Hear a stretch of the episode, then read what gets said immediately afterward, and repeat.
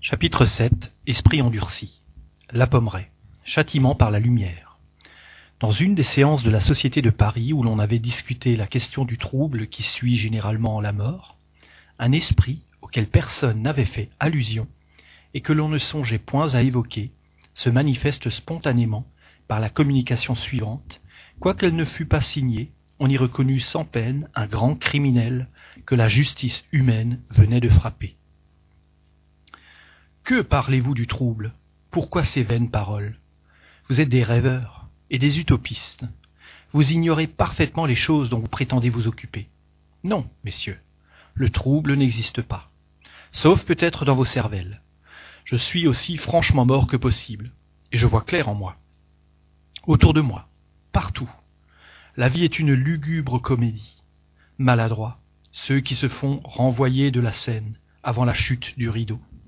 La mort est une terreur, un châtiment, un désir, selon la faiblesse ou la force de ceux qui la craignent, la brave ou l'implorent. Pour tous, elle est une amère dérision. La lumière m'éblouit et pénètre comme une flèche aiguë la subtilité de mon être. On m'a châtié par les ténèbres de la prison, et on a cru me châtier par les ténèbres du tombeau, ou celles rêvées par les superstitions catholiques. Eh bien, c'est vous, messieurs, qui subissez l'obscurité, et moi, le dégradé social, je plane au-dessus de vous. Je veux rester, moi. Fort par la pensée, je dédaigne les avertissements qui résonnent autour de moi. Je vois clair. Un crime, c'est un mot. Le crime existe partout. Quand il est exécuté par des masses d'hommes, on le glorifie. Dans le particulier, il est honni, absurdité. Je ne veux pas être plein. Je ne demande rien. Je me suffis et je saurais bien lutter contre cette odieuse lumière, celui qui était hier un homme. Cette communication, ayant été analysée dans la séance suivante, on reconnut dans le cynisme même du langage un grave enseignement, et l'on vit dans la situation de ce malheureux une nouvelle phase du châtiment qui attend le coupable. En effet, tandis que les uns sont plongés dans les ténèbres ou dans un isolement absolu, d'autres endurent, pendant de longues années, les angoisses de leur dernière heure. Ou se croit encore dans ce monde, la lumière brille pour celui-ci, son esprit jouit de la plénitude de ses facultés. Il sait parfaitement qu'il est mort, et ne se plaint de rien. Il ne demande aucune assistance, et brave encore les lois divines et humaines. Est-ce donc qu'il échapperait à la punition? Non.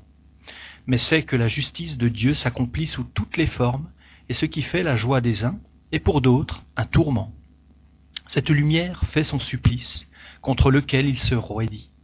Et malgré son orgueil, il l'avoue, quand il dit Je me suffis et je saurais bien lutter contre, contre cette odieuse lumière. Et dans cette autre phrase, la lumière m'éblouit et pénètre, comme une flèche aiguë, la subtilité de mon être. Ces mots, subtilité de mon être, sont caractéristiques. Il reconnaît que son corps est fluidique et pénétrable à la lumière, à laquelle il ne peut échapper, et cette lumière le transperce comme une flèche aiguë. Cet esprit est placé ici parmi les endurcis, parce qu'il fut longtemps à manifester le moindre repentir. C'est un exemple de cette vérité que le progrès moral ne suit pas toujours le progrès intellectuel. Peu à peu, cependant, il s'est amendé, et plus tard, il a donné des communications sagement raisonnées et instructives. Aujourd'hui, il peut être rangé parmi les esprits repentants. Nos guides spirituels, priés de donner leur appréciation sur ce sujet, dictèrent les trois communications ci-après, et qui méritent une attention sérieuse. Les esprits dans l'ératicité sont évidemment, au point de vue des existences, inactifs et dans l'attente. Mais cependant, ils peuvent expier, pourvu que leur orgueil, la ténacité formidable et rétive de leurs erreurs ne les retiennent pas au moment de leur ascension progressive. Vous en avez un exemple terrible dans la dernière communication de ce criminel endurci, se débattant contre la justice divine qui l'étreint après celle des hommes. Alors, dans ce cas, l'expiation, ou plutôt la souffrance fatale qui les oppresse, au lieu de leur profiter et de leur faire sentir la profonde signification de leur peine, les exalte dans la révolte et leur fait pousser ces murmures que l'écriture, dans sa poétique éloquence, appelle grincement de dents, image par excellence, signe de la souffrance abattue, mais insoumise, perdue dans la douleur, mais dont la révolte est encore assez grande pour refuser de reconnaître la vérité de la peine et la vérité de la récompense. Les grandes erreurs se continuent souvent, et même presque toujours dans le monde des esprits. De même, les grandes consciences criminelles. Être soi malgré tout et parader devant l'infini ressemble à cet aveuglement de l'homme qui contemple les étoiles et qui les prend pour les arabesques d'un plafond, tel que le craignaient les Gaulois du temps d'Alexandre. Il y a l'infini moral. Misérable, infime est celui qui, sous prétexte de continuer les luttes et les forfanteries abjectes de la terre, n'y voit pas plus loin dans l'autre monde qu'ici-bas. À celui-là, l'aveuglement, le mépris des autres, l'égoïste et mesquine personnalité et l'arrêt du progrès. Il n'est que trop vrai, aux hommes, qu'il y a un accord secret entre l'immortalité d'un nom pur laissé sur la terre et l'immortalité que gardent réellement les esprits dans leurs épreuves successives. Lamennais. Précipiter un homme dans les ténèbres ou dans les flots de clarté, le résultat n'est-il pas le même? Dans l'un et l'autre cas, il ne voit rien de ce qui l'entoure, et s'habituera même plus rapidement à l'ombre qu'à la triste clarté électrique dans laquelle il peut être immergé. Donc, l'esprit qui s'est communiqué à la dernière séance exprime bien la vérité de sa situation lorsqu'il s'écrit Oh, je me délivrerai bien de cette odieuse lumière. En effet, cette lumière est d'autant plus terrible, d'autant plus effroyable, qu'elle le transperce complètement et qu'elle rend visible et apparente ses plus secrètes pensées. C'est là un des côtés les plus rudes de son châtiment spirituel. Il se trouve, pour ainsi dire, interné dans la maison de verre que demandait Socrate, et là encore, c'est un enseignement, car ce qui eût été la joie et la consolation du sage devient la punition infamante et continue du méchant, du criminel, du parricide, effaré dans sa propre personnalité. Comprenez-vous, mes fils, la douleur et la terreur qui doivent éteindre celui qui, pendant une existence sinistre, se complaisait à combiner, à machiner les plus tristes forfaits dans le fond de son être, où il se réfugiait comme une bête fauve en sa caverne, et qui, aujourd'hui, se trouve chassé de ce repère intime où il se dérobait au regard et à l'investigation de ses contemporains. Maintenant, son masque d'impassibilité lui est arraché, et chacune de ses pensées se reflète successivement sur son front. Oui, désormais, nul repos, nul asile pour ce formidable criminel. Chaque mauvaise pensée, et Dieu sait si son âme en exprime, se trahit au dehors et au dedans de lui, comme un choc électrique supérieur. Il veut se dérober à la foule, et la fuit d'une course haletante et désespérée à travers les espaces incommensurables et partout la lumière, partout les regards qui plongent en lui, et il se précipite de nouveau à la poursuite de l'ombre, à la recherche de la nuit, et l'ombre et la nuit ne sont plus pour lui. Il appelle la mort à son aide, mais la mort n'est qu'un mot vide de sens. L'infortuné fuit toujours, il marche à la folie spirituelle, châtiment terrible, douleur affreuse, où il se débattra avec lui-même pour se débarrasser de lui-même. Car telle est la loi suprême par-delà la terre. C'est le coupable qui devient pour lui-même son plus inexorable châtiment. Combien de temps cela durera-t-il? Jusqu'à l'heure où sa volonté, enfin vaincue, se courbera sous l'étreinte poignante du remords, et où son front superbe s'humiliera devant ses victimes apaisées et devant les esprits de justice.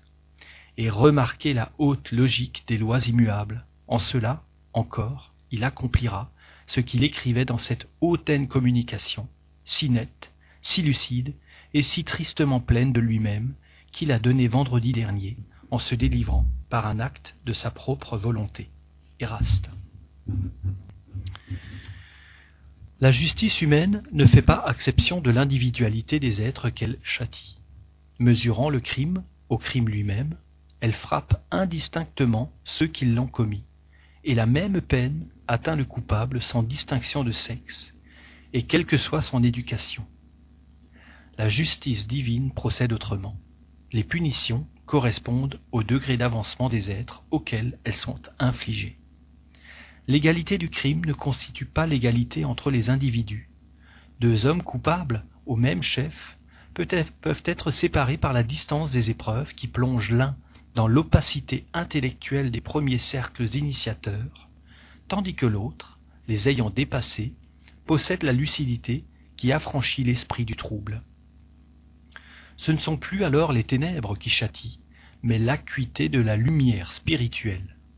Elle transperce l'intelligence terrestre et lui fait éprouver l'angoisse d'une plaie mise à vif. Les êtres désincarnés que poursuit la représentation matérielle de leurs crimes subissent le choc de l'électricité physique. Ils souffrent par les sens. Ceux qui sont déjà dématérialisés par l'esprit ressentent une douleur très supérieure qui anéantit, dans ces flots amers, le ressouvenir des faits, pour ne laisser subsister que la science de leur cause. L'homme peut donc, malgré la criminalité de ses actions, posséder un avancement intérieur, et tandis que les passions le faisaient agir comme une brute, ses facultés aiguisées l'élèvent au-dessus de l'épaisse atmosphère des couches inférieures.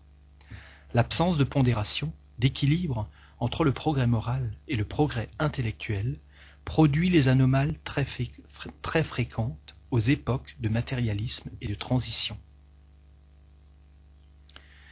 La lumière qui torture l'esprit coupable est donc bien le rayon spirituel inondant de clarté les retraites secrètes de son orgueil et lui découvrant l'inanité de son être fragmentaire.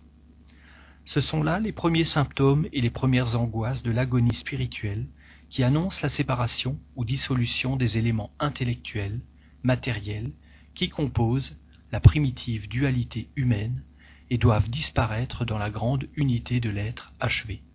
Jean Reynaud. Ces trois communications obtenues simultanément se complètent l'une par l'autre et présentent le châtiment sous un nouvel aspect éminemment philosophique et rationnel. Il est probable que les esprits, voulant traiter cette question d'après un exemple, auront provoqué, dans ce but, la communication spontanée de l'esprit coupable. À côté de ce tableau pris sur le fait, voici, pour établir un parallèle, celui qu'un prédicateur, prêchant le carême à Montreuil-sur-Mer en 1864, traçait de l'enfer. Le feu de l'enfer est des millions de fois plus intense que celui de la terre. Et si l'un des corps qui y brûlent sans se consumer venait à être rejeté sur notre planète, il l'empesterait depuis un bout jusqu'à l'autre. L'enfer est une vaste et sombre caverne, hérissée de clous pointus, de lames d'épée bien acérées, de lames de rasoir bien affilées, dans laquelle sont précipitées les âmes des damnés. Voir la revue Spirit, juillet 1864, page 199.